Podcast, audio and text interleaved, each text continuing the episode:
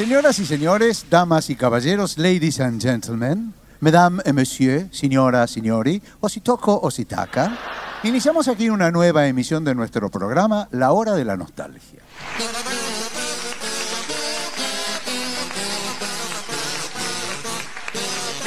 Sean ustedes bienvenidos a La Hora de la Nostalgia, el podcast donde hablamos de Lelutier. Hola a todos, bienvenidos a otro episodio de este podcast al que hemos bautizado La Hora de la Nostalgia, el podcast donde hablamos de Lelutier. Mi nombre es Freddy Mastropiero y estoy aquí con esta tríada de personas hermosas que pasan ahora mismo a autonombrarse. Hola amiguitos, ¿cómo les va? Acá Cantalicio Luna. Hola, Cantalicio. ¿Vos quién sos? Yo soy Gunter Frager desde hace muchos años. Hello, my name is King Ballenpie. Hello, sí, Mi seudónimo es Juan Vargas Seguinoan. muy Ah, lindo. Y también tenemos al doctor Oscar Bird que nos acompaña como todos los podcasts. Sí, sí, sí. Y falto yo, el columnista, que soy el doctor Oscar. Oh, hello. Bueno, Miguelito Zagorodny para mí es una persona increíble en muchísimos aspectos. Trabajamos juntos en este maravilloso proyecto que es Lelutier, muchas veces juntos, compartiendo eh, horas y horas de estudio, de escenario. Eh, siempre fue un colaborador para todo tipo de, de trabajos y de desafíos, porque en el Luthier era un desafío tras otro. Cada obra planteaba un problema distinto y mm, desde el punto de vista técnico o eh, de sonido, por ejemplo, Miguel siempre fue un colaborador especial con una gran capacidad de trabajo y sobre todo eh, muy eh, compenetrado y muy entendido de, todo ese universo impresionante y complicado que es eh, la electrónica, el sonido de un espectáculo teatral. Tengo muy lindos recuerdos de él, podría contar muchas anécdotas de las horas que compartimos durante los ensayos, en el estudio el del SAR, que era en su propia casa, donde nos reuníamos a mezclar eh, los sonidos de los, los videos, por ejemplo, que filmamos, que filmamos muchos videos con Miguelito. Eh, lo voy a extrañar mucho, mucho, mucho. Debemos estar por salir al aire, ¿no? Sí, ya está Miguel en el control, así que vamos.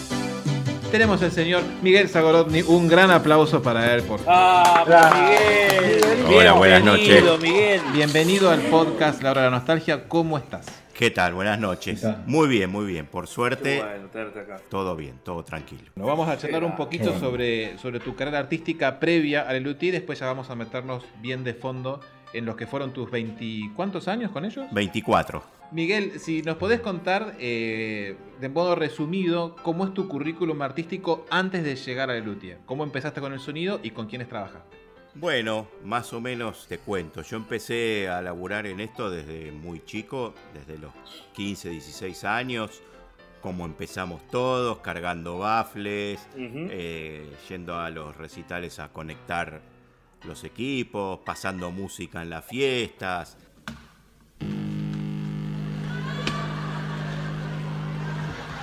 ¿Enchufaste?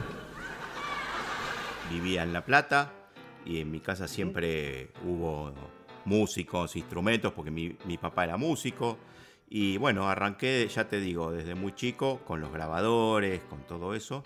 Y empiezo a trabajar más o menos, digamos, en un nivel profesional en el año 86, más o menos.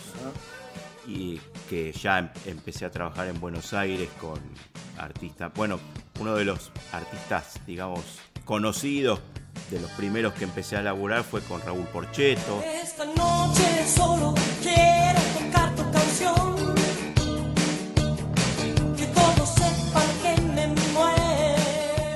digamos, al principio hice muchos grupos musicales de rock, de pop, trabajé con Miguel Mateo, con Charlie García, digamos que era freelance y estaba con muchos artistas por ahí a la vez.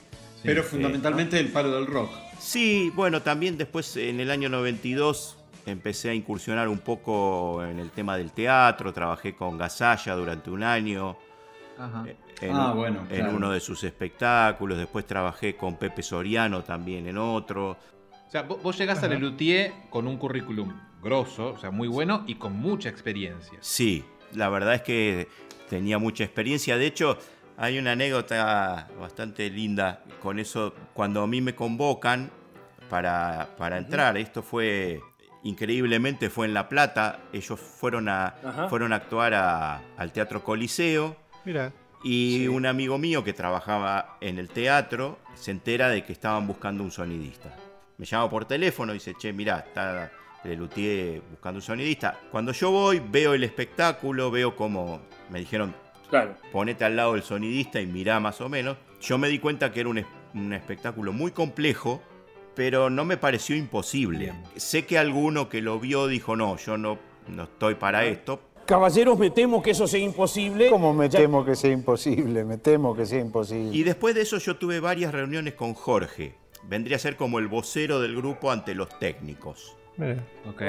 Cuando alguno de los técnicos tiene alguna inquietud o tiene que hablar algo de la parte técnica, lo habla con Jorge. En estos momentos, el doctor Pérez Osorio, portavoz del Gobierno Nacional, habla con los periodistas acreditados. Vamos a investigar a fondo hasta las últimas consecuencias. Tuve varias conversaciones con él telefónicas y él, y él me preguntaba, bueno, él le, le interesó también que yo era músico, que sabía de música, que era percusionista. Justa esa parte era una partecita medio floja de ellos, viste, el tema de la percusión, entonces eh, siempre se la, a- la habían encargado un poco a los sonidistas o a otros bateristas. Claro, porque si, si te acordás, eh, para selección de bailarines eh, se usaba, por ejemplo, selección de bailarines se usaba mucho la, la batería metálica que en ese momento la hacía Oscar Amante, que era también sonista en el Exactamente. No eres mía, ya no eres, ya no eres mía. Ya te vendí. Como yo había trabajado mucho programando baterías electrónicas y todo eso, Jorge se Ajá. entusiasmó por ese lado. Un par de años después, yo me entero que, charlando con Jorge, que me dice que él dudaba mucho de, de- de que yo entrara al grupo, porque él le parecía, me, me veía muy seguro, eso fue. Ajá. Él me Ah, decía, yo, bien. yo te veía Ajá. tan seguro con lo que vos me decías, sí, puedo hacer el espectáculo, que dudaba, que decía, este es un chanta, este no... Claro, claro. Este, y eso me lo, dijo, me lo confesó él después de, de- de varios años que él había dudado Miguel, mucho. y te hago una pregunta. ¿Vos eras público del Luthier antes? No, a ver, yo siempre fui, de hecho, eh, tengo, por ejemplo, una foto que debo tener 12, 13 años, que estoy con un disco de Lelutier en la mano. O sea, en mi casa Claro, siempre se escuchó, yo me sabía de memoria todos los discos de aquella época, Ah, mira. pero increíblemente nunca los había ido a ver en vivo. Mirá. Mirá. Ah, mirá. Qué Pero va. O sea, sí, tu primer show en vivo fue viendo al sonidista trabajar. Exactamente. Fue, Mirá. fue ese día en La Plata, en noviembre del 96, que era un encanto con humor. La luna con su luz ilumina los tres. Toulouse-Lautrec. Y aquí finaliza esta bella Claro, vos entras con la administración Patalano, cuando Sí. Lino se hace cargo del Lelutier y algunos técnicos se van. Exactamente. Todo el equipo de técnicos de sonido se, se cambió en ese momento. Miguel, y te iba a preguntar, vos que venías de otro palo completamente, cuando aparece esta oportunidad de trabajar con el Luthier, vos en ese momento lo viviste como una oportunidad de laburo, de decir, bueno, voy a estar con una, con una compañía internacional y pensaste en las giras y, lo pensaste como un trabajo, o, o también te influyó una cuestión de desafío profesional, de decir, a ver, esto que es tan distinto a lo que vengo haciendo. Las dos cosas. O sea, por un lado, el desafío de, de que era algo totalmente distinto. Y bueno, y sin duda el nombre Lelutier en la carrera de, de cualquiera de nosotros es, es muy importante. Las condiciones laborales eran totalmente diferentes a, a lo que son el resto Claro. de los grupos. Acá, acá la- el- te diría que el 99,9% de, de los grupos son grupos, digamos, toman gente freelance de acuerdo a las giras que van a hacer. El Elutier no es un grupo, sino que es una empresa. Esto te generó una, una exclusividad absoluta, digamos. Eh, no es que tenía exclusividad, sí una prioridad. O sea, mien- mientras yo tengo tiempo libre, puedo hacer lo que quiera, puedo trabajar con quien Claro. quiera, todo. Claro. Pero si me dicen mañana hay que, irse, hay que irse de gira, Te tenés que ir. yo me tengo que ir. Se laburó mucho y, y el laburo es, este, ustedes saben que se trabaja todo el año. No solamente el fin de semana, digo, seguramente durante la semana Sí, hay cosas sí, para sí. hacer de Lelutier. En general, eh, por ahí el primer año de temporada es como el más tranquilo porque no se hace tanto ensayo. no- Pero ya a partir del segundo ya se empieza a pensar en el siguiente show. Y, Sí. Así que la verdad es que no, no dejaba mucho tiempo para hacer otras cosas. Y, y en los ensayos vos tenías que estar siempre. Siempre en el ensayo, todos los técnicos están siempre. Five, six, seven, eight.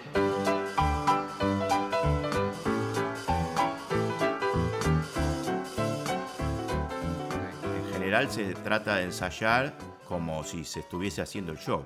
Y todos Eh, claro. participamos, además, de- del armado del show. ¿En qué sentido? ¿Cómo, cómo es eso? Y porque, bueno, quizás en las primeras, primeras etapas no tanto, pero ya cuando se empieza a pensar en cómo es el show, la técnica, digamos, tiene limitaciones y tiene Claro. eh, situaciones en las que quizás, no sé, por ponerte un ejemplo, en tal canción ellos dicen, uno de ellos me dice, no, quiero usar el corbatero en lugar del de pie. Y yo le tengo que decir, no, Sí. mira, acá no podés usar el de corbatero porque estás tocando la batería y se mete, y se Claro. mete todo. Entonces, Todo. es- ese tipo de situaciones eh, hay que estar ahí Está bien. armándolas. Y en esos casos, ¿cuál es la voz que prevalecía? ¿La del luthier o la del sonidista? son muy predispuestos a- al tema de la, digamos, de colaborar con la técnica.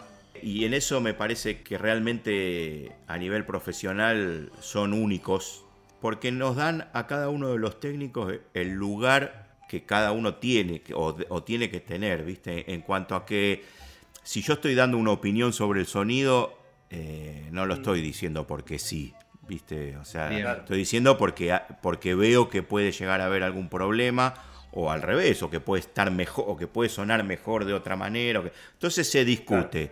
Por supuesto, la última palabra la tiene el jefe, siempre. en todo. Claro. Pero, Claro, pero te- quiero, quiero decirte que en general no he tenido eh, en, en todos estos años problemas serios de decir, no, mira, yo quiero hacer esto, pero no me dejan.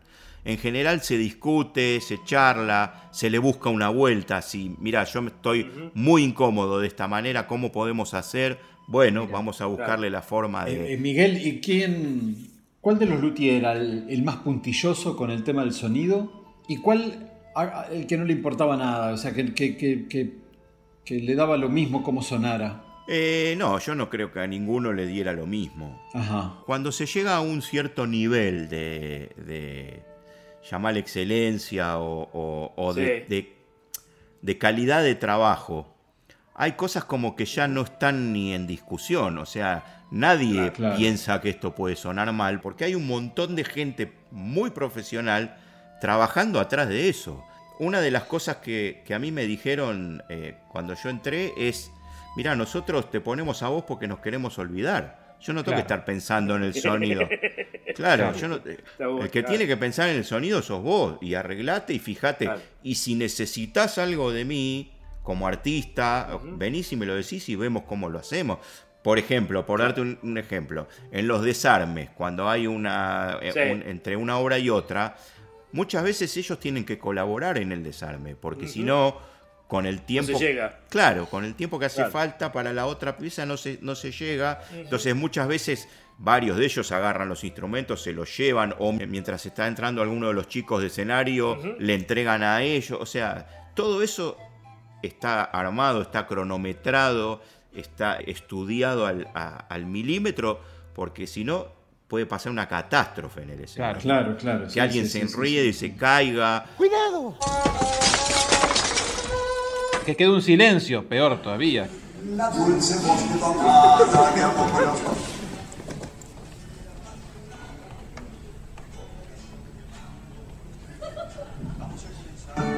Vamos a comenzar por conectar el sonido otra vez. Atrás del cortinado del, del- del escenario es un campo minado de, de receptores y antenitas que te llevaste puesta una y sonaste. Exactamente. Sí. Ellos están despreocupados porque saben que, que, hay, que hay alguien que se ocupa de eso, ¿viste? Es como el que. Claro, en claro. los camarines o ellos llegan y el smoking está planchadito, como tiene que ser, porque hay gente Claro. que, que- que está Hay alguien para que eso, se ocupó de que sea así, claro. Entonces, Seguro. no hay un nivel de hipismo, ¿viste? Decir, Claro. uh, ¿viste? Vamos a ver cómo sale tal cosa. No, no, no. Claro, no. hay posibilidad de vamos a ver. Y Bien. si llegara a haber algún problema, por, por eso se va desde antes. eh, normalmente vamos un día antes a armar todo. Hay tiempo de. Claro. Hay alguien de avanzada que va y mira los lugares antes de que vayamos nosotros. Y nos dice, che, mira, puede haber tal problema con el audio, con esto, con lo otro. Y una pregunta, Miguel, digamos, cuando van a algún lugar, por ejemplo, en el interior de Argentina, cualquier lugar, ¿viajan con el equipamiento técnico que usaron en el Gran Rex o el sonidista de, de- de la zona norte, digamos, del país, le, le mandás un rider con las necesidades? Lelutier viaja con todo, absolutamente todo el equipo, menos lo que nosotros llamamos PA o lo- los cajas. baffles, las cajas Los que están, baffles que están colgados en el equipo. Después Claro. todo lo que es consolas, micrófonos, cables, eh, inalámbricos, monitores, no sé, todo, todo, absolutamente Sí, sí, sí. todo viaja y es de propiedad del Lelutier. O sea, ellos Ah, tienen. es propiedad del Lelutier. Sí, ellos No es un tienen su equipo pro- tuyo. No, no, no, no, no. Ellos tienen, tienen su propio equipamiento de sonido y de iluminación. O sea, muy inteligentemente, para mí, otra de las cosas que, que tiene la producción Lelutier es que tiene su propio equipo. Entonces, Qué increíble eso. en Argentina es increíble, afuera no. Sí, sí, sí. Afuera Claro. no, afuera Claro. la mayoría Claro. de los grupos grandes tienen su propio equipamiento y no, no pones en riesgo un espectáculo, ¿entendés? Porque Claro. imagínate yo pido la consola X y llego al lugar y me ponen la consola X tal cual, pero resulta que esa consola viene del festival de la doma y el folclore de no sé qué y está llena de tierra adentro y falla. Todo va bien. Todo va bien. Muy bien. Bien. Bastante bien. Casi bien. Mal. En, en una producción de ese nivel no se pueden correr esos riesgos. Contame, Miguel, cómo fue esa primera vez que estuviste vos al mando en la consola Sí. de Lelutier. Eh, cuando a mí me contratan fue así muy todo muy rápido porque ellos ya estaban en España. Ellos yo los vi en La Plata y terminaban en La Plata y se iban a España. Y un día voy a la oficina de Lino y me dicen, bueno, mira, este, los Luthier de- decidieron que te quieren probar a vos como sonidista, así que imagínate que fuese, no sé, esto un jueves. Eh, bueno, el martes te vas a España. tremendo. Caigo a España, veo el primer show que me tocó ver.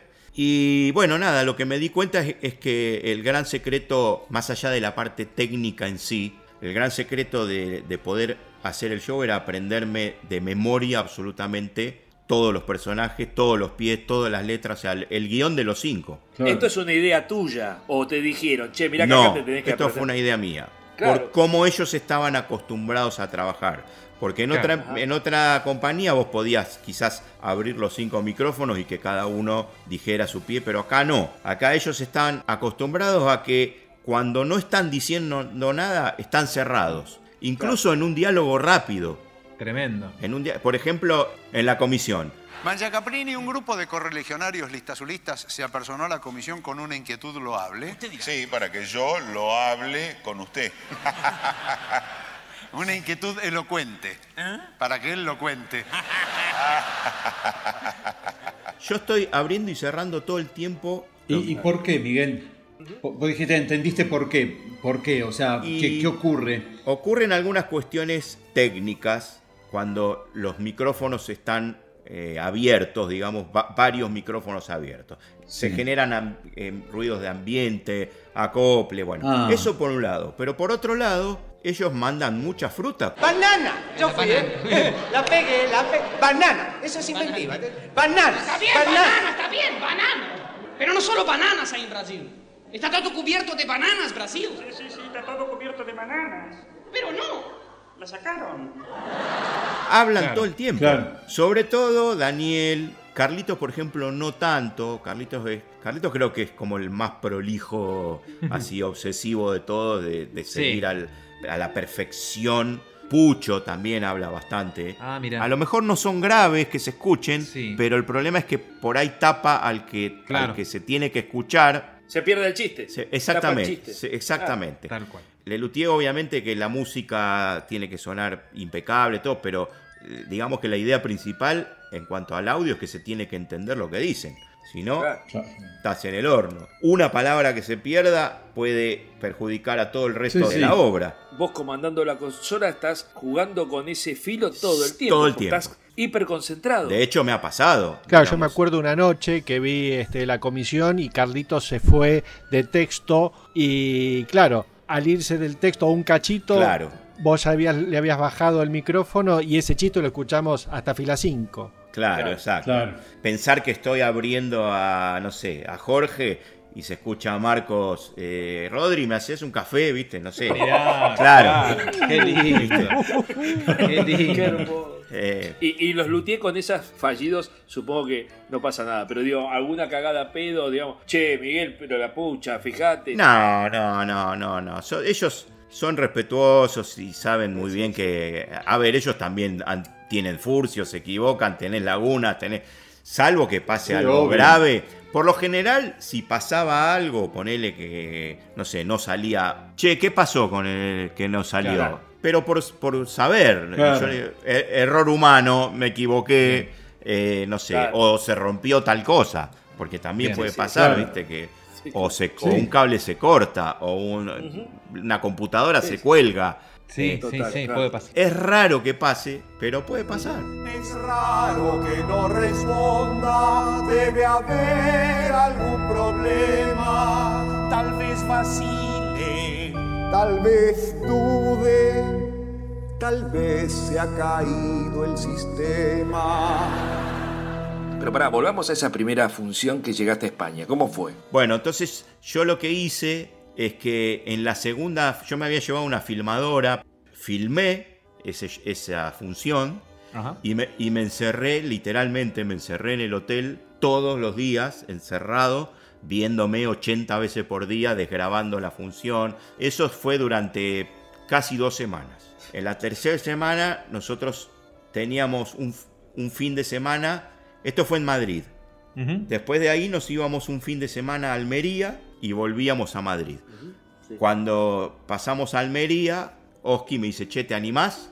Claro. Le digo, mirá, eh, yo hasta ahí lo había medio seguido como en doble comando, ¿viste? Como mirando, haciendo un poco la mímica. Entonces empecé de a poquito a hacer... Algunas obras. Hacía una hora. Pero a la tercera función ya la estaba haciendo toda.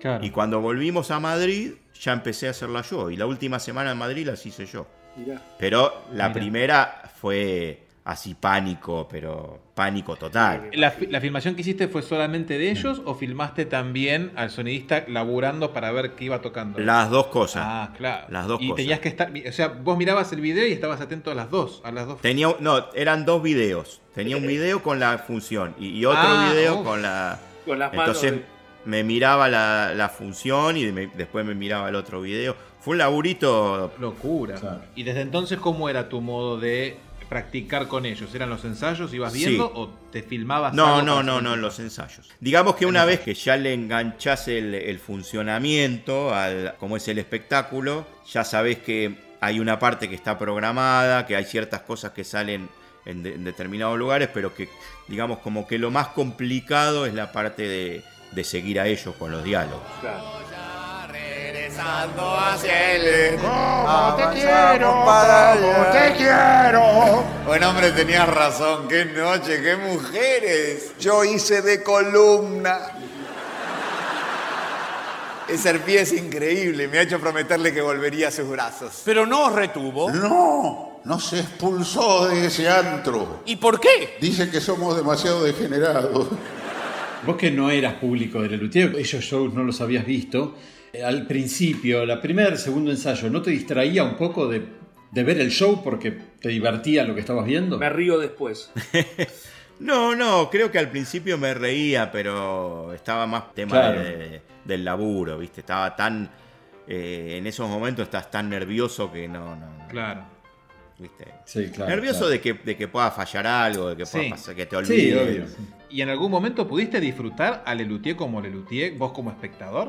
Eh, es raro eso, porque nunca lo vi como espectador. O sea, siempre estuve atrás de la consola. Sí disfruté de, de las obras, de, o sea, más allá de que, de, de que yo podía estar laburando, los textos, las obras, todo eso te llegan. Por supuesto que después de 20 veces que la viste, eh, es- Ya estás harto, sí. este, no, no es lo mismo, pero la pregunta del- de, de que todo el mundo nos hace es, che, ¿y todavía se ríen ustedes? Claro.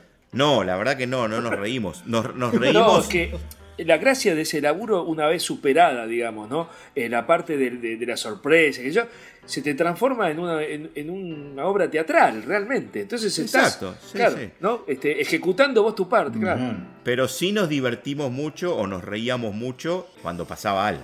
Claro. O sea, cuando Daniel ti- mandaba una fruta. ¿Se acuerdan de las turistas noruegas, las que vinieron el verano pasado? ¿Y qué tiene que ver? Dejemos la pesca, dediquémonos al turismo, aprovechemos nuestras playas, el sol del Mediterráneo. Si vienen las turistas noruegas, se quitan primero el frío, después se quitan todo lo demás, se va a quedar... Daniel decía barbaridades, pero barbaridades que Sí, yo sí, calculo que los que, si alguna vez han estado en primera fila, que se escucha, pero barbaridades irreproducibles, te digo, ¿entendés? Que lo- obviamente sus compañeros se, Se cagaban de risa, claro. muchas veces eh, los desconcentraba o, pasaban, viste, accidentes por la pavada que decía Daniel. Claro. Digamos, como que Marcos y Daniel eran los únicos que podían salirte con una improvisación o con una palabra Sí, sí, diferente. claro, Y ahí es donde nosotros nos reíamos. Un, un artista de mm, mm, mm, Music Hall. Ah, Music Hall. Lo que pasa es que a veces se me Ah, ah, ah, ah, ¿qué le di- le dije acá? Me dijo, ay, que se le se botó de risa. No, no, y se me salen. ¿Alguna vez grabaste algún show con los cinco micrófonos abiertos? O sea, todas las grabaciones de los DVDs Sí. están grabadas así. Porque Ah. eso se graba en otra consola que va grabando todo todo el tiempo. Durante Ah, los shows normales, no. Se graba el estéreo final. Claro. Todos los shows se graban, todos. Eso te quería preguntar, ¿todas las funciones se graban? Lo que se hace es, grabo el viernes. Sí. Grabo el sábado y cuando el domingo borro la del viernes y dejo la del sábado. Es como una cámara sea, de seguridad, digamos. Es una caja negra, eh, Ok, digamos. claro, claro, claro. Pasó algo en la función. Está. Me, me ha pasado muchas veces. Che, mirá, hubo un problema acá con no sé qué. Este, se equivocó no sé quién y quieren escuchar, entonces está la grabación de ese día y, la del, y la del día anterior. Wow. Bien. Siempre. O sea que de todo lo que, de lo que se grabó siempre hay como la de una para atrás. Qué bárbaro. Porque eh, si no piden nada, si no me dicen, che, quiero esta grabación, ah, se borra. Porque no, no, tiene, Claro, claro. no tiene sentido. Este, O sea, era, o sea los, los, los cassettes que tiene Carlos se acercó a vos a decirte, dame una copia de esto. Exacto. Sí, sí. O ponele, ven- vienen antes de la función y te dicen, eh, hoy, hoy quiero la grabación de esto. Porque ponele, va a pasar algo, que Claro. ellos saben que va a pasar. Sí. Entonces te piden la grabación. Una pregunta que tiene que ver con los micrófonos. ¿Me escuchan? En la década de los 80, eh, todos usaban un corbatero. Se los veía todos con el mismo corbatero, digamos, ¿no? Sí. Y ya más para estos últimos años, este, alguno usa headset, el otro usa corbatero, el otro usa un inalámbrico, no sé qué. ¿Eso tiene que ver con una cuestión tuya técnica de, de a este, con este micrófono a vos te capturo mejor? ¿O es el capricho del luthier que dice a mí, poneme este, este micrófono que me gusta así? Lo que yo noto es que, en- en funciones de hace 3, 5 años atrás, eh, había variedad, digamos. Mientras Daniel tenía un corbatero pegado en el pecho, Marcos usaba un- uno a, a la boca, digamos. Como que había variedad. Como que cada bueno, uno. porque, porque Daniel nunca quiso usar el micrófono pegado en la cara. Ok, es, es por eso. No, él, él no quería. Ese es un caso donde prevalece la voz del jefe.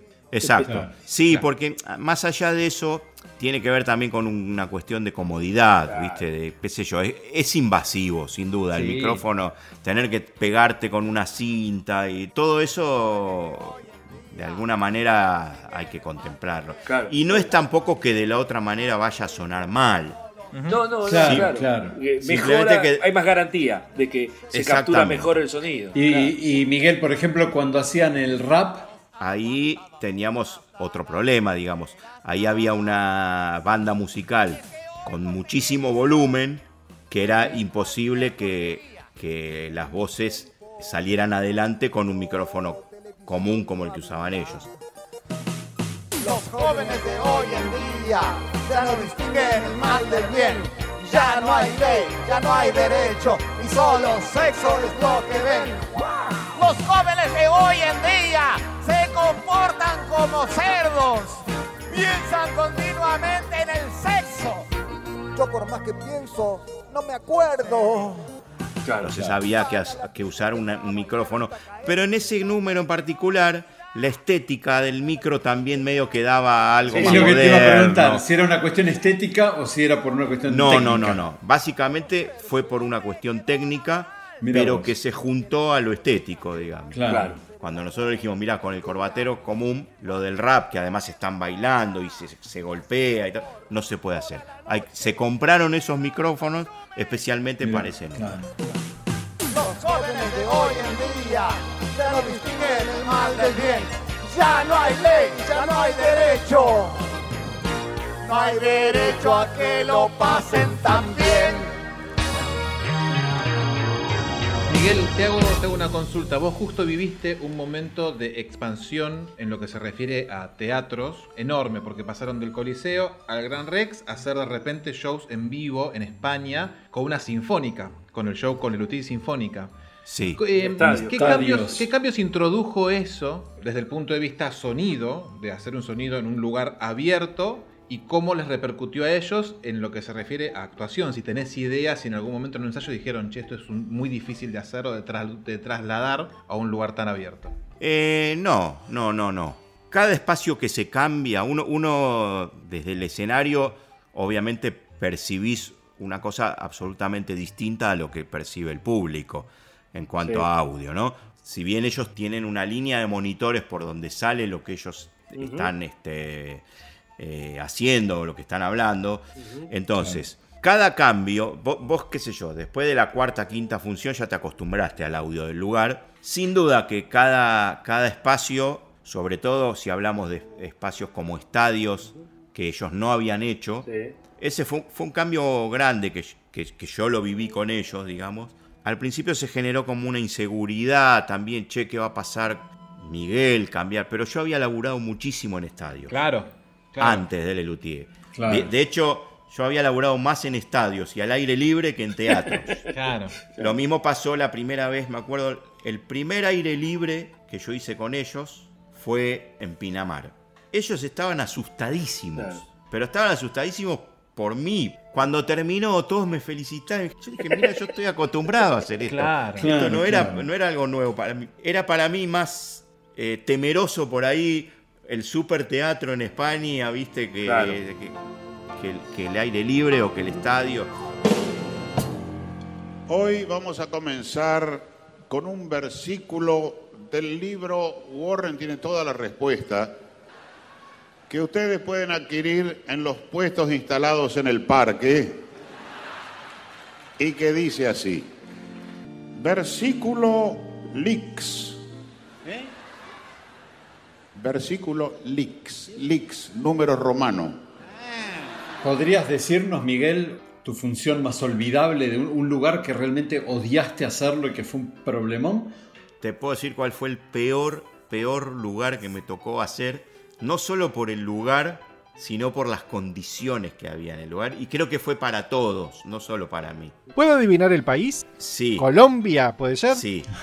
¿Y la ciudad? Eh, Medellín. Es- sí, exactamente. Mirá. Era un pseudo estadio, digamos, era un galpón, literalmente. Era un galpón horrible, gigantesco, que tenía varias particularidades. Primero que no tenía, obviamente, ningún tipo de. O sea, era el tinglado de chapa Sí. sin Wow. ningún. Sin nada. Nada, solo el Era- tinglado. Chapa. Es un espanto ya lo que era el audio ahí adentro. Pero después, tenía pared hasta, como si te dijera, dos metros de altura. Después, después de los dos metros para arriba, aire. hasta la chapa. Hasta el ¿no? techo. Sí, Claro. exacto. Como si fuera una ventana, así, Sí, una, sí. una Gigante, raja todo claro. alrededor. De, imagínate la altura del galpón, o sea, dos metros y medio, ponele de, de- de pared y de ahí para arriba, cuatro metros de, de aire. De nada. Y el tinglado, el tinglado arriba. Te hago una pregunta.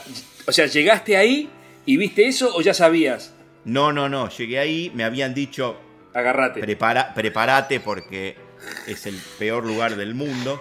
Pero es- eso hubiese sido genial, digamos. el- hubiese sido el, el mejor lugar del mundo si, si terminaba ahí. Pegado, o sea, a, la altura de donde estaba la, la raja esa que te digo de, de- De de aire, aire, sí. a, vamos a ser generosos, 10 metros de ¿Qué ahí, había? una autopista. A 10 metros de ahí. A- alto, o sea que el auto pasaba justo por el, por el agujero, ¿entendés? Con las luces, todo. O sea, era un quilombo. eso. Todo, todo, todo, todo. Un recontra quilombo. A eso, sumale que pegado al escenario, o sea, yo ya no sabía qué hacer, ¿no? Pero cuando en un momento estaba, en el- estaba ahí en el lugar y empiezo a escuchar, "Bo", ¿viste? Un ruido. ¿Y esto qué es? ¿Viste? Como un gran motor gigante, un helicóptero, Sí. ¿viste? Bueno, pegado a la parte de atrás del escenario habían puesto un Ah, generador. por la duda. Gigante. No, no, no. Era la única luz que había. No por las dudas. O sea, no había manera de apagar eso. O sea, No. el helicóptero iba a estar. Si apagaban eso no había show. Una sola función ahí. Capaz que el Lino dice, metí cuatro acá. Una sola. Menos mal. No, no, no. Fue terrible. Qué bar- Pero te- logramos. Bueno, a, partir de ahí empieza todo un laburo. Por ejemplo, hablar con el del generador, decirle anda a comprar cable, pero el generador lo, lo pones a 50 metros. Ah. Eh, por supuesto que te dicen no, Obvio. hermano, no hay cable. Claro, claro. ¿Cómo no hay cable? No, bueno, hay que conseguir un cable. Toda la producción, yo llamando a la producción, mirá, necesitamos un cable de tanto por tanto, de 50 metros para alejar el. Porque imagínate, tenés ese ruido a dos metros del escenario, abrís un corbatero y es. O sea, lo, lo amplificaste por 50 mil. Claro, Es- delirio, era imposible. Claro. Ahí fue la anécdota de, de Marcos cuando estaban hablando, creo que en la comisión, se, se escucha pasar una ambulancia o no sé, una policía terrible. Y Marcos dicen, ahí nos vienen a buscar. ¿Viste? Porque, y, pero calzó justo, ¿viste? Fue terrible. Ese show fue el peor de mi vida. No, no existe un lugar. De hecho, dijeron nunca más volvemos a este lugar. Hay lugares en donde no se puede ir a verlo. Porque no dan las condiciones. Entonces te mandan los planos, vos decís, bueno, un galpón, ok, tendré que luchar con los rebotes, todo. Además de los rebotes, el- lo de la autopista no te lo cuentan. Claro. Claro, O sea, lo- el generador. Llegás ahí te y, te- está la auto y por ahí te dicen, no, la pusieron ahora la Qué autopista. lindo. Claro.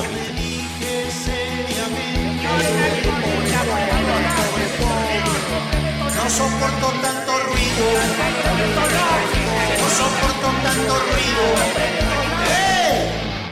no soporto tanto ruido. Y en el otro extremo, por ejemplo, salas como el Teatro Colón, que se supone tiene una acústica perfecta, ¿es más fácil o también tiene una complicación? El Teatro Colón es muy difícil de hacer cuando pones un equipo de sonido adentro. Mira, o sea, el Teatro claro. Colón tiene una acústica perfecta pensada para no tener amplificación. La acústica, claro. Poner parlantes ahí es terrible, suena muy feo. Miguel, ¿vos microfoneaste eh, todo el espectáculo con Barenboim en 2014? Sí, eso fue, eso fue una, una lucha también, ese, ese espectáculo, porque el, el director del teatro, que en ese momento era García Caffi, no quería que yo amplificara. Pero el espectáculo tenía ciertas características que lo necesitaba, porque el Lelutier iba a estar amplificado, porque si no, no salía, y iba a estar saliendo por un sistema de sonido que estaba adelante, entonces se iba a escuchar la orquesta atrás, entonces ese es otro de los, de los temas que muchas veces tenemos que lidiar los sonidistas, que es luchar contra la gente de los Claro. teatros. No luchar, pero, Sí, sí. viste, te vienen con planteos como que, mira, este equipo acá no se puede poner. Claro, ahí fue la técnica y el sonidista de Lelutier. Fue, comandaste todo vos. Todo, todo, todo. Entonces eh, yo hice un pacto con el director del teatro y le dije, bueno, mira, hagamos una cosa. No, porque los sonidistas acá ah, ponen mucho volumen y, y de- y desvirtúan lo que es la orquesta y esto y lo otro. Y, digo, bueno, vamos a hacer una cosa. Digo, yo lo voy a amplificar y vos dame tu opinión a ver qué te parece. Si te parece mal, lo sacamos. Bien. Jugada. Sí, hice una, una apuesta de, de, de microfonería y, y bueno, en un momento que ya estaba, digamos, todo listo, lo llamé al, al director y le dije, bueno, ¿qué te parece?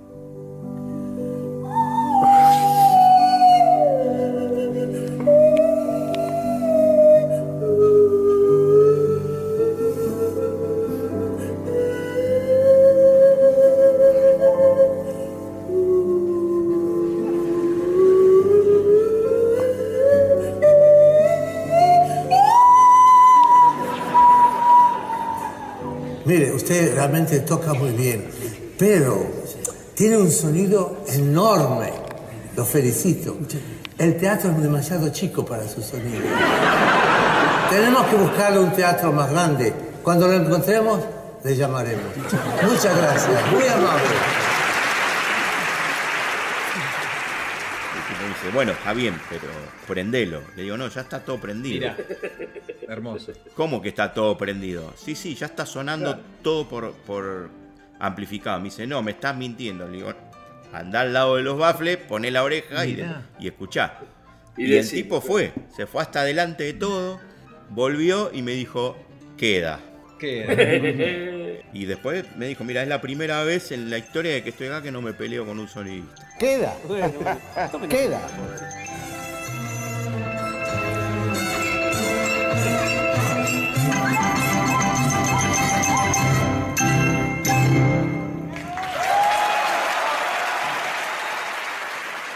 Y después hicimos con Lelutier y Sinfónica en España. Justo de esa función te quería preguntar, porque sé que hubo un problema tremendo de, de sonido, entonces no sabía si había sido una cuestión técnica o alguna cuestión que tenía que ver con organización o con vos. No, ¿Cómo no, no, no. problemón? El problema fue el siguiente. El estadio mundialista, de- no, no mundialista, perdón, eh, olímpico, es gigantesco. O sea, imagínense una cancha de River más o menos, bueno, una cosa así. Ah. ¿Qué pasó? El escenario se plantó en la, en la mitad de la cancha. Y de la mitad para ahí, para atrás, digamos, todo lo que era la cabecera del estadio, fue lo que se habilitó para el espectáculo. El sonido que se, que se puso, que estaba correcto la cantidad de equipamiento, estaba direccionado hacia el lugar donde los productores nos dijeron, bueno, hasta acá va a haber público. Claro. Claro. de acá para acá no va a haber público. No. Bueno, ¿qué pasó? La entrada al estadio estaba muy mal organizada por parte de los locales, digamos, del Sí. estadio, porque el estadio ese no se usaba mucho. No estaban cancheros en lo que era la entrada de la gente y todo. Entonces empezaron Claro. a meter la gente y la gente se fue como agolpando en un lugar En donde no. que no entraba más y como no entraba más empezó a meterse en lugares que no estaba que no había sonido Previstos, claro. Como Luthier suele, a pesar de que, que se demoró un montón la- el comienzo, viste que a ellos no, no- no les gusta empezar tarde, este, Obvio. dijeron, bueno, arranquemos, arranquemos, empezamos, y claro, había un montón de gente que no escuchaba. Nosotros somos los padres de Manuel Darío. Y yo soy la madre. Perdón, perdón, pero ¿qué pasa? No podemos los espectáculos. ¿Qué pasa?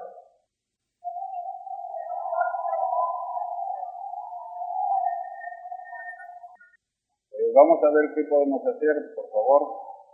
Hubo que parar el espectáculo porque la gente chiflaba y hubo que reacomodar a la gente, o sea, empezar a decir por, por parlante, por favor, a los que están no sé qué, que pasen para el Locura. fondo, así entran los demás, los, una locura. Se tardó como media hora más o no sé cuánto tiempo más hasta que la gente se acomodó y se empezó de nuevo y show nadie, difícil. y nadie más se quejó. Pero en realidad no fue culpa de Luthier, No, eso, no. eso fue Claro. culpa de, la organización De la organización. del estadio. ¿Y vos te la viste venir cuando vos veías que se empezaba a llenar de gente? sí. Vos me dirás, ¿por qué no ponen de más? Porque perjudica que el, el equipo de sonido vaya hacia un lugar que está vacío. Eso hace Claro, que haya claro. más rebotes, que haya. Entonces, hay todo un estudio del lugar y de todo eso. Entonces, yo siempre, cuando veía que podía llegar a pasar algo así, le paso un informe a la parte de producción como a decirle, mira, si la gente es hasta ahí, se va a escuchar. Si se ponen del otro lado, no se escucha. Hablando de Claro, escuchar, eh, contame cómo es microfonear los informales, instrumentos que no tienen caja de resonancia. ¿Cómo haces esas cosas? Tampoco te voy a contar todos mis secretos. Ay, bueno, bueno, dale, dale.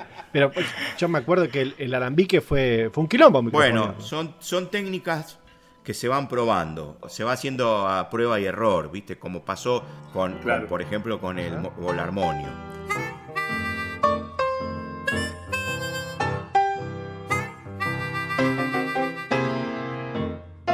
El volarmonio al principio, cuando empezamos a... En eso nosotros trabajamos de, de entrada con, con el luthier, con Domínguez o con este, Tortosa, eh, trabajamos con los luthier mismos, porque tiene que haber como una, un, un laburo conjunto en cuanto a que no podés poner algo que se vea demasiado que- o que interrumpa la entrada y salida del, del- del instrumento. O sea, hay un montón de consideraciones que se hacen cuando aparece un instrumento nuevo que se pueda desarmar para, para poder trasladarlo. Viste, hay muchas cosas que de lo que comienza siendo un instrumento a lo que termina es tremenda la transformación. Es raro que aparezca un instrumento y quede así.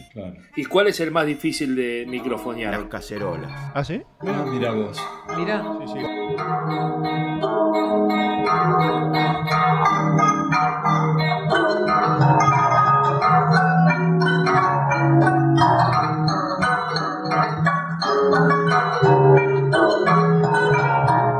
Porque el instrumento de por sí no tiene muy buen sonido. Sí. Yo puedo lograr amplificar y hacer que un instrumento suene fuerte y tratar de ecualizarlo. Un instrumento que suena muy bajito, Sí. hacerlo sonar fuerte. Pero si el sonido del instrumento es, lo digo, lo digo muy entre comillas de estos, es feo, Ajá. no puedo hacer que suene lindo. Sí. O instrumentos como por ejemplo el, el chelato o chelo legüero. Por ejemplo, cuando él lo apoya, ha- hace brum, viste, explota. todo. Eso sí, yo tengo que andar muteándolos, pero por lo general no con la perilla, sino con un botón que lo, que lo mutea. Con el mute. Claro, con el mute. Sí, porque no sé si, ah, si- si ahora seguirá siendo así, pero eh, en, en época de los 80, por ahí, este, cuando terminaban de, de- de tocar, ya sea, digamos, un, un informal o, o una guitarra criolla, termina la, eh, la obra y los mismos luthiers desenchufan el, Desenchufaban. el- el Sí. instrumento, digamos. Claro. Eso tiene que ver con qué? Con que el cable se va para otro Eh, claro, lado y me que llevo él, la él se tiene ¿no? que ir con la guitarra y el cable se va para atrás. Claro. Atrás Claro, hay uno, hay uno que Bien. está enrollando el cable. Miguel, recién mis compañeros te preguntaron cuál es el instrumento más difícil de microfonear. ¿Cuál fue para vos el más fácil, el que no tuviste casi ni que hacer nada para que suene bien? La ferrocalíope. Porque no hizo nada.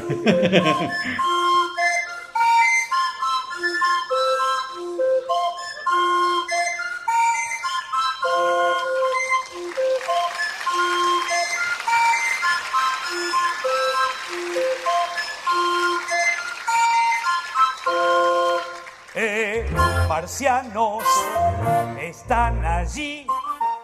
Sí, pero ahí le tenés que dar bola a la voz porque te tapa todo. Sí, por eso no, la, la, la ferrocalíope no tenía amplificación.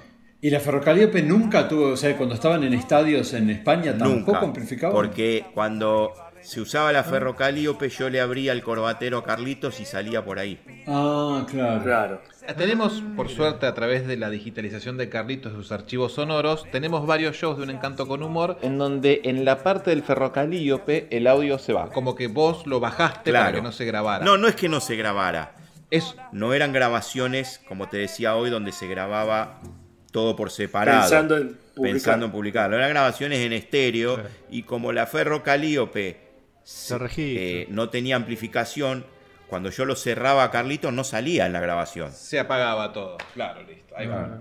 Sí, porque hay varios, por ponerle que no sé, son 10 shows y en uno solo está el Si ferrocalíope. era un teatro muy chico, yo tenía Sí. que abrir a Carlito, eh, marciano, están ahí y, y estar bajándolo porque, porque la ferrocalíope te taladraba, o sea, te mataba. Y a ellos más todavía, que estaban A ellos a más. metros de. Para mí era un instrumento maravilloso la ferrocalíope. Sí, Era un- hermoso. No, no, pero Sí. no por, no por la amplificación, ¿eh? Me parecía Mira. increíble ese instrumento. Era Hermoso, sí, sí. ah, sí, el sí. vapor. Sí, Era un sí, instrumento muy, muy difícil para la gente de escenario. Porque Claro. era complicadísimo, perdía agua, salía eh, vapor, había que calentarlo, los pibes se quemaban, era complicadísimo. Todo Un dolor de cabeza. Las teclas están todas chuecas, que son las teclas de madera, porque el vapor este, y se quemaba Claro. los dedos por el, cal- el vapor Sí, que salía. Sí, sí, sí.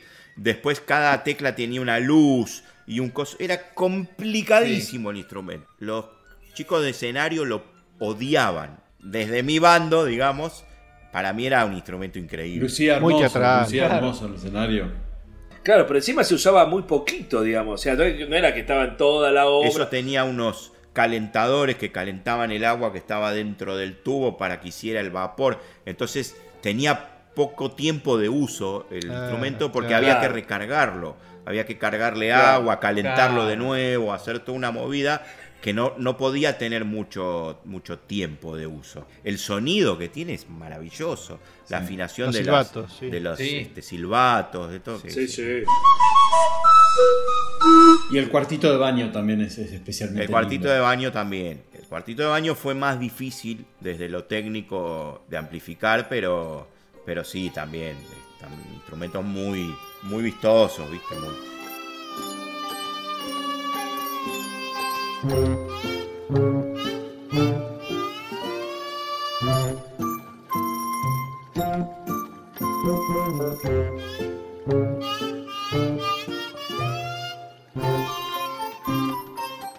Se, Sí. se empezó de- en la época, para mí la, difer- la gran diferencia, el gran quiebre entre la época Iraldi y la época Domínguez. Los instrumentos de Iraldi estaban quizás más pensados desde lo sonoro que desde lo estético.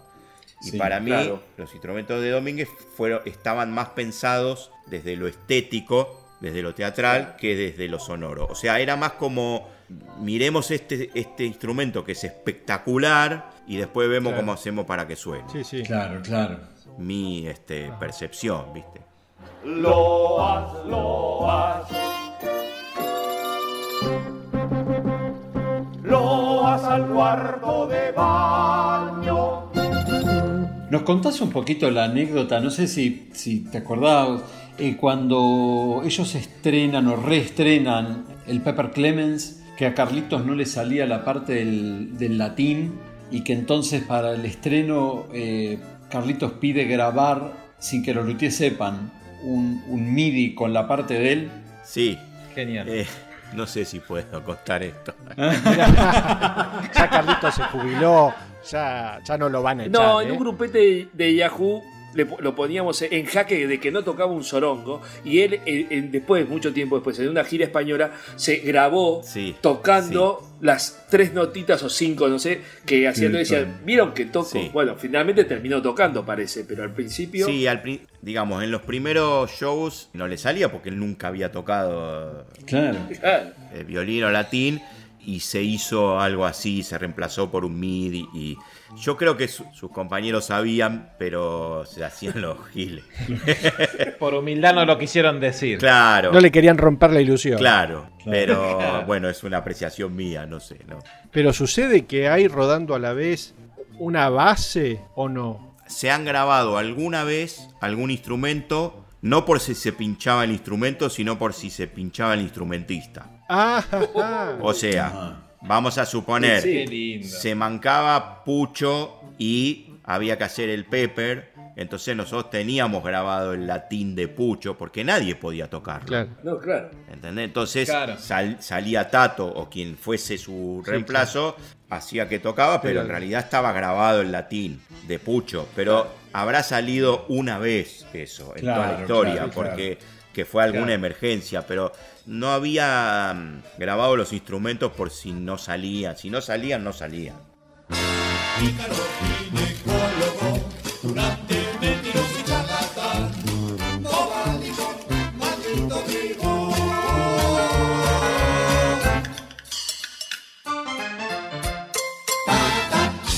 Sabe que los luthiers eh, a final de temporada o cuando dan de baja algún show suelen hacer algunas Sí. bromas internas y quizás necesitan al sonidista de cómplice. ¿Te acordás alguna anécdota, alguna broma que haya pasado donde te haya necesitado a vos para que salga bien? Sí, hubo una que recuerdo que, que le hicimos a Carlitos en, en una en el final que, que no me acuerdo qué, qué espectáculo era, pero era Don Rodrigo. En las obras de ayer. Las obras de ayer. Bueno, que en la parte final, cuando estaba final, que dice yo me voy con mi negra, que él se sacaba Sí. el sombrero y lo tiraba para el costado. Ajá. Y, lo aga- y alguien lo agarraba en la Sí. pata. Bueno, esa, esa función lo tiró para el costado y se escuchó como que explotaba un vidrio.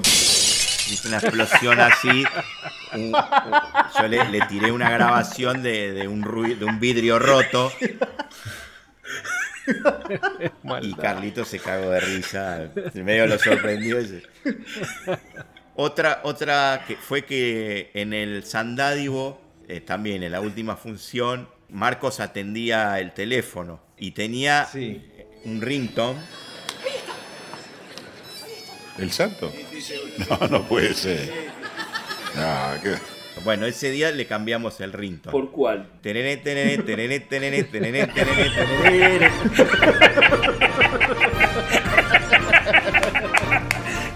Esa, esa fue idea mía y, y fue por cuenta mía y la- de, los, de los técnicos, digamos, no fue de parte de ellos.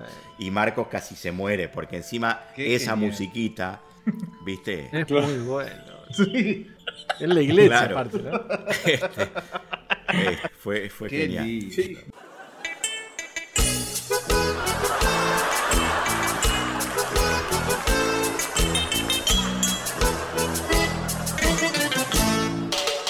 ¿De las baterías te encargas vos también, Miguel?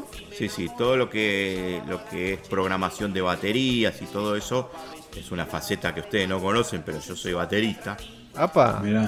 Entonces, eh, la, la bata del rap, de la cumbia, todo eso. La cumbia. Por supuesto Sí, que me, me dan pautas ellos de lo que quieren y, y- y en base a eso las, las fuimos Las armas armando. vos. Miguel, te hago otra consulta. Eh, creo que con, con tu llegada empezaron a salir VHS y DVDs del Luthier por Sí. primera vez después de muchísimo tiempo. ¿Vos fuiste parte del sonido? Sí. De esas Tenemos, entendido que, que se corregían algunas pequeñas cosas, ¿no? Todos los VHS y los DVDs que hay, excepto grandecitos, eh, Claro. yo tuve algo que ver ahí. Bien, ¿cómo fue ese laburo? ¿Te acordás cómo era el proceso de reedición de sonido? Mira, en general, los, los espectáculos que ya estaban grabados, los antiguos, los que se les hacía a algunos, Carlitos tenía grabaciones por ahí que no estaban en muy buen estado, sacadas de, de videos antiguos. Entonces se bajaba ese audio, se le hacía un proceso de limpieza. Sí, restaurarlo, digamos, ponerlo en condiciones. Sí, de restauración más que nada. Este, y nada más, no, no, no, no había correcciones, digamos. Salvo, no sé, recuerdo, por ejemplo, en una grabación que Carlitos trajo, que eh, era de Brasil, eh, de uno de los espectáculos que, hizo en Bras- que hicieron en, en Brasil, que arrancaba eh, el texto Marcos y se cortaba dos palabras. O sea, esa- esas dos palabras faltaban. Entonces eh, lo hicimos grabar a Marcos y las tratamos de emparejar lo mejor que pudimos para que el texto estuviese completo. Claro. Este, ese tipo de, de acciones así chiquitas hemos hecho algunas. No, ¿Y en lo, en lo musical se corregía algo? En el de Cosquín se tuvo que regrabar bastante, ¿eh? Por eso te digo, depende del espectáculo. En el de Claro. Cosquín, la grabación la hizo, la hicieron directamente los de ATC y la verdad que era un bochorno el, el audio. Digamos, no podíamos grabar todo de nuevo, era Claro. imposible. Claro, Entonces, a- de- al audio general que ya estaba, se le agregaron algunas cosas, como que se le acentuaron, no, no se cambió nada, no es que hubo una canción que estaba toda mal tocada y se arregló, no, no.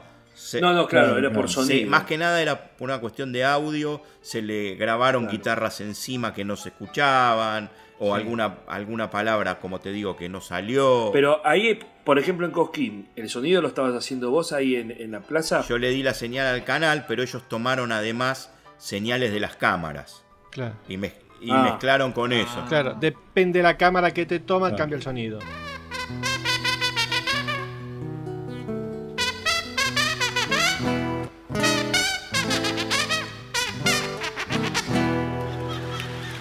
Partir de Bromato se empezaron a hacer grabaciones multipistas.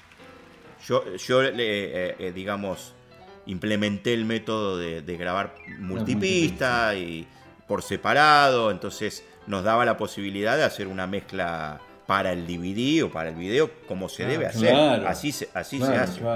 ¿Por qué nunca hicieron, teniendo multipistas, nunca hicieron una buena edición en 5.1 de algún show donde los instrumentos quizás puedan sonar en los parlantes de atrás? Pues son siempre en estéreo. Hay, hay eh, DVDs en 5.1, pero lo único que está son los públicos. Nunca consideramos que fuese eh, necesario, por el tipo de espectáculo, por el plano en que vos ves el espectáculo. Digamos, viste que inclusive en los, en los videos no hay como, un- como una cámara que se meta dentro del Sí, escenario. eh, en grandecitos nomás. Por eso te digo que Grandecito fue diferente a todo. Desde el audio, yo creo que como- tanto yo como ellos consideramos que no hacía falta, que iba a ser antinatural. Hubo, por ejemplo, en algún efecto, creo que si no me equivoco, Valdemar. Valdemar. Valdemar. Bueno, en esa hora creo que algunos efectos de truenos se pasaron de atrás para adelante, se hicieron, pero no, Claro. no. Pero nunca nada relacionado a la instrumentación de ellos. No, no. Fue una decisión. No, no, no es que salió así.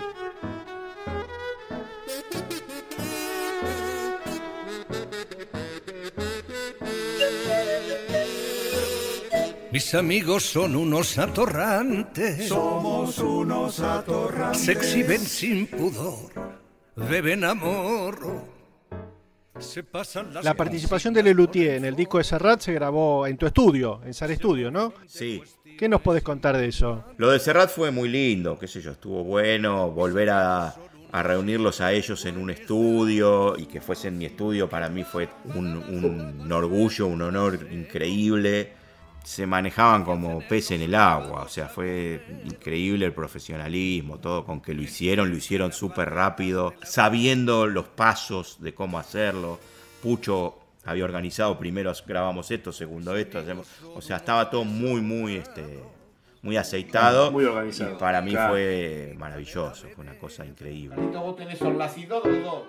Forte, forte, el corno forte. No lo tenés al bolsillo, está tachado, está por ahí encimado con el mucho.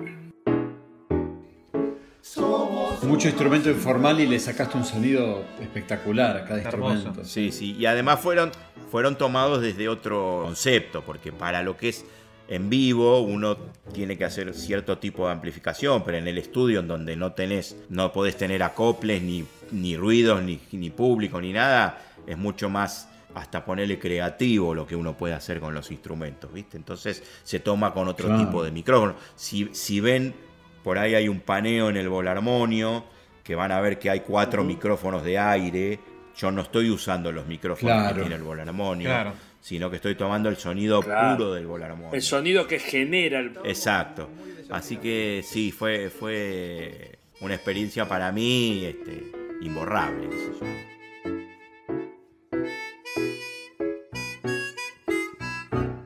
Lo mejor de cada casa.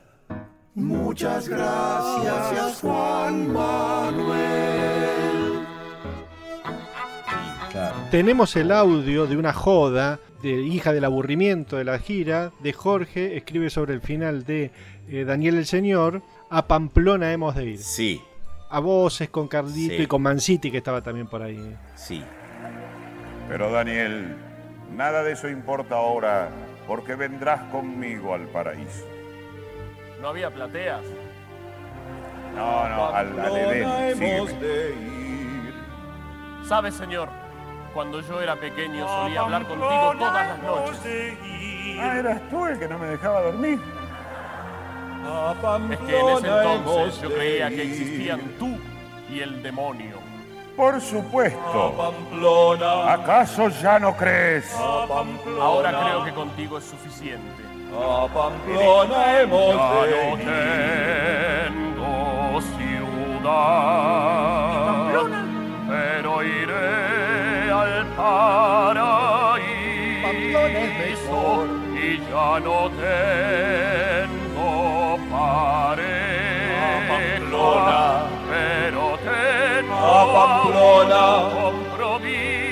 A Pamplona. A Pamplona hemos de ir. El tercer deseo. Es verdad. A Pamplona hemos de ir.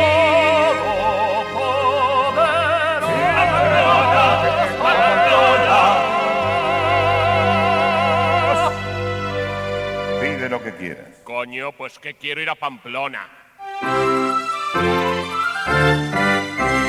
¿Cuán frecuente eran ese tipo de, de chistes fuera de programa? No, no eran muy frecuentes. A ver, ese día yo me acuerdo que se hizo como una producción de eso. Pero era solo por, por joder, porque Claro, claro. por lo general eso empieza durante el show. O sea, ellos están en el escenario y empezaba una música y uno habrá empezado a cantar a Pamplona sobre la música y otro se habrá enganchado. Y... Todo muteado, eso no salía al público, ¿no? Sí, sí, sí, claro. O inclusive atrás del escenario, ponele, capaz que estaban actuando Daniel y Marcos y eh, con una música o lo que sea y otros estaban cantando eso. Pero eso creo que fue, eh, si no, en- eran Daniel Daniel y el sí. señor, ¿no? Sí. Bueno, cua- claro, que ellos Claro. estaban como en la nube, Claro. estaban en una nubecita Claro. y, y Marcos iba cantando la letra y ellos en la nube, obviamente cerrados, cantaban a Pamplona. Hemos- lindo. Bueno, les gustó tanto la onda que dijeron, vamos a grabarlo. Entonces nos, reun- nos, nos juntamos, no sé, una hora Claro. antes del show, lo que sea, y lo grabaron. Sí. Y después se lo Claro. mostraron a Marco, no sé, pero era así, era divertido. Para joder. Bueno, yo no tengo más preguntas, no sé si alguno de mis compañeros. Yo tengo una, una última pregunta, una última Dale. pregunta, Miguel, para hacerte. Me gustaría saber si a, a partir de toda tu experiencia en el Luthier, si hay algo que vos aprendiste, no, no puntualmente de tu experiencia del sonido, me imagino habrás aprendido un millón de cosas, sino más que nada del método de trabajo del Luthier. Si hay algo que vos adoptaste a partir de ver trabajar a estos tipos, decís, "Mm, yo esto es algo que me lo guardo para mí y a partir de ahora va a ser parte de mi forma de trabajo. Sí, yo aprendí muchas cosas, digamos. La verdad es que, que hay mucho para aprender dentro del mundo Lelutier. Quizás no fue, como vos decís, tanto desde el lado de la técnica en sí, de la, de la técnica pura. Lo que sí aprendí desde lo, de lo, como vos decís, de la parte de metodología de trabajo, es el profesionalismo, o sea, esta cosa de, de delegar en la otra persona la responsabilidad total de lo que para lo que fue convocado. O sea, te puedo nombrar muchas cosas. Por ejemplo, cosas raras, no raras, cosas que, que son lógicas, pero que poca gente las hace. El hecho de, la- de invertir, por ejemplo, toda esta inversión, la- eh, eh, el tema del equipamiento, de tener equipamiento propio. Estamos hablando de mucho dinero, o sea, es costosísimo un equipo de, de esas características. Entonces, nadie lo quiere comprar. Es raro que alguien lo compre. Entonces, es como que adaptan su espectáculo a lo que te toque en suerte, porque es eso, es el hecho de que ellos tengan que mover 5 toneladas de equipo cada vez que se mueven a nivel internacional, que es un montón de guita hacer toda esa producción. Ellos, para ellos es absolutamente necesario y es una consecuencia. O sea, vos ves un espectáculo de Lelutier y decís, es, es maravilloso, cómo sale todo, cómo se ve, cómo suena, cómo la, la perfección de cómo- cuándo entra una cosa, cuándo sale, todo es perfecto. Pero es consecuencia de todo eso. Si ellos no invirtieran el dinero, el tiempo, el esfuerzo, el sacrificio en todo esto que yo les conté, no saldría así el espectáculo. Si no tuviesen 10 técnicos trabajando atrás de ellos y tuviesen 4, no saldría así el espectáculo. Son profesionales de muy alto nivel. para lograr un producto de excelencia, atrás de eso tiene que haber mucho esfuerzo, mucho dinero, mucho sacrificio, mucho lo que se llama preproducción, Sí. que es de lo que por lo general fallan y en muchos lugares del mundo fallan por no tener preproducción. Lelutier tiene, te diría, casi más preproducción que producción. Mira. Claro. O sea, con el esfuerzo, los ensayos. Nosotros ensayábamos todos los días en gira, muchachos. O sea, Claro. estábamos de gira en España y ellos, que son bastante más grandes que nosotros en edad, a nosotros, vamos a ser sinceros, nos cansábamos nosotros y ellos seguían y seguían y seguían. ¿Viste? Hay pocas cosas más plomo que un ensayo. Y sin embargo, los tipos, ¿viste? Constancia, disciplina, esfuerzo. ¿Viste? Muchas veces he escuchado qué suerte que han tenido estos tipos. Sí, puede haber un gradito de suerte en toda la vida, de... pero nadie hace, nadie tiene 50 años de éxito por suerte. No, totalmente no. La, la- la suerte de haberse encontrado. Sí, claro. Igualmente, digamos que el Luthier tiene una particularidad en lo que es su, su espectáculo Sí. que no podría hacerlo otro sonidista. No, no. O, o otro iluminador si no, si no ensayó o practicó o estuvo. No, claro, claro. Ahora estaban laburando en la vuelta al Coliseo. ¿Y qué te modificaba con el, el Rex? El Coliseo es, es mucho más lindo para laburar, eh, in- incluso en el sonido es mucho mejor, tiene mejor Claro. acústica, es más chico. A mí me gustaba la idea del Coliseo porque aparte yo arranqué en el Claro. Coliseo. Claro. Entonces volver ahí era como volver a casa. volver, a casa, te iba a decir lo mismo. sí, sí, sí. El, el espectáculo Más tropiezos de Mastropiero, ¿se, ¿se llegó a hacer una pasada entera del espectáculo ese? No. Ah, todavía eran piezas sueltas, digamos. Sí, se llegaron a hacer las piezas sueltas, algunas, sobre todo las nuevas, Claro. las que tenían texto nuevo, adaptado, qué sé yo, pero no, no, la, la tirada completa, digamos, no se llegó a hacer. Bueno, Miguel, muchísimas gracias por tu tiempo, por tu valiente testimonio, las anécdotas. La verdad que estamos hiper felices de que hayas estado con nosotros. Bueno, no, agradecerles a ustedes por darme la oportunidad de, de contar estas cosas, de que, bueno, este, de hablar con los con la gente que, que escucha y que quiere a Lelutier. Nosotros desde, desde el lado de adentro también queremos mucho a Lelutier, quizás en otro formato, pero... Y bueno, nada, eh, me sentí muy cómodo y espero mm, respondido a todo lo que ustedes sí. querían saber y, y bueno, gracias. No, gracias a vos, Miguel, un por abrazo grande. A vos, Gracias. Miguel. Gracias, gracias. Muchas Miguel. Ojalá podamos hacer un montón más de episodios con él porque tiene mucha anécdota linda.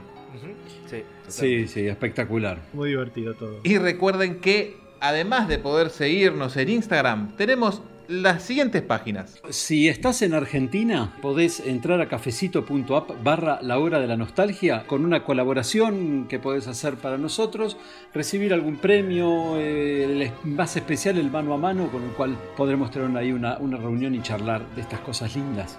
Y si no estás en Argentina, Si estás afuera de Argentina, podés participar en Patreon. Nos buscás eh, en patreon.com como la hora de la nostalgia y por una módica suma mensual tenés jugosos premios. Nosotros lucimos unas hermosas remeras de en la tiendita online de la hora de la nostalgia que pueden encontrar en Flash Cookie, la hora de la nostalgia.flashcookie.com, donde pueden conseguir las remeras oficiales del podcast La hora de la nostalgia. Acordate de suscribirte a nuestro canal de YouTube, dale a la campanita para que se te notifique cuando haya alguna novedad de nuestros programas y episodios en vivo y como siempre hacele caso a nuestro columnista Carlitos. ¿No estás suscrito al Instagram de la hora de la nostalgia? Suscríbete.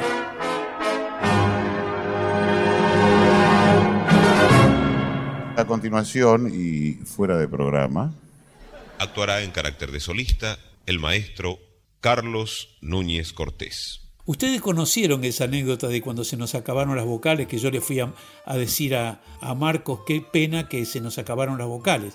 Y Marcos me dijo una cosa intrigante que me dejó, dice, algo se podría pensar. Me dijo, digo, pero déjame tenemos cinco vocales. Dice, sí, pero algo se podría... Y un día viene y me dice, toma, acá tenés un título armado con todas las vocales, pero mezcladas. Y me dio el Papa Never Sing in Honolulu. Hijo de puta. Que fue un nombre que fue adjudicado a la próxima obra de jazz que no se escribió nunca. Carlitos, cuando tenés ganas de sentarte al piano a tocar algo, ¿cuál es la primera obra que se te viene a la cabeza? Cathy, la reina del salón.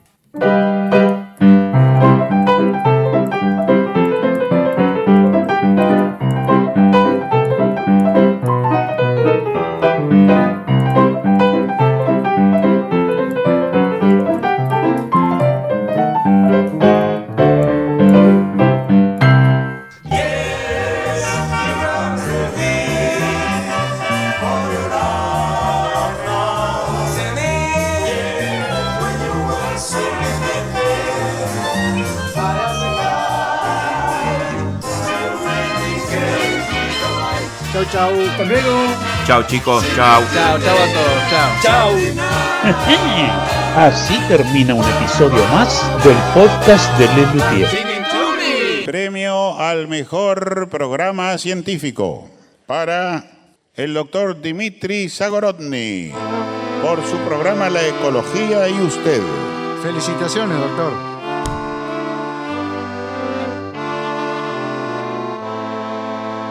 Spasiva. Fue muy loco porque me pidieron permiso para usar el apellido. ¿En serio? Sí, fue muy loco cuando Carlitos o Marcos, no me acuerdo, creo que fue Marcos que lo, lo puso en, en el guion. Este, me dijo, che Miguel, este, mirá, tenemos que hacer un personaje de un ruso. Y a mí se me ocurrió ponerle Zagorón de apellido. ¿Te molesta? Tú le digo, pero ¿cómo me va a molestar, Marco? Al contrario, le digo. Este, fue muy loco, ¿viste? Porque para mí era como un homenaje. Claro. Y que me, Claro. pidi- me pidiera permiso, ¿viste? Pero bueno, ves, hasta, ese, hasta esas cositas pasaban.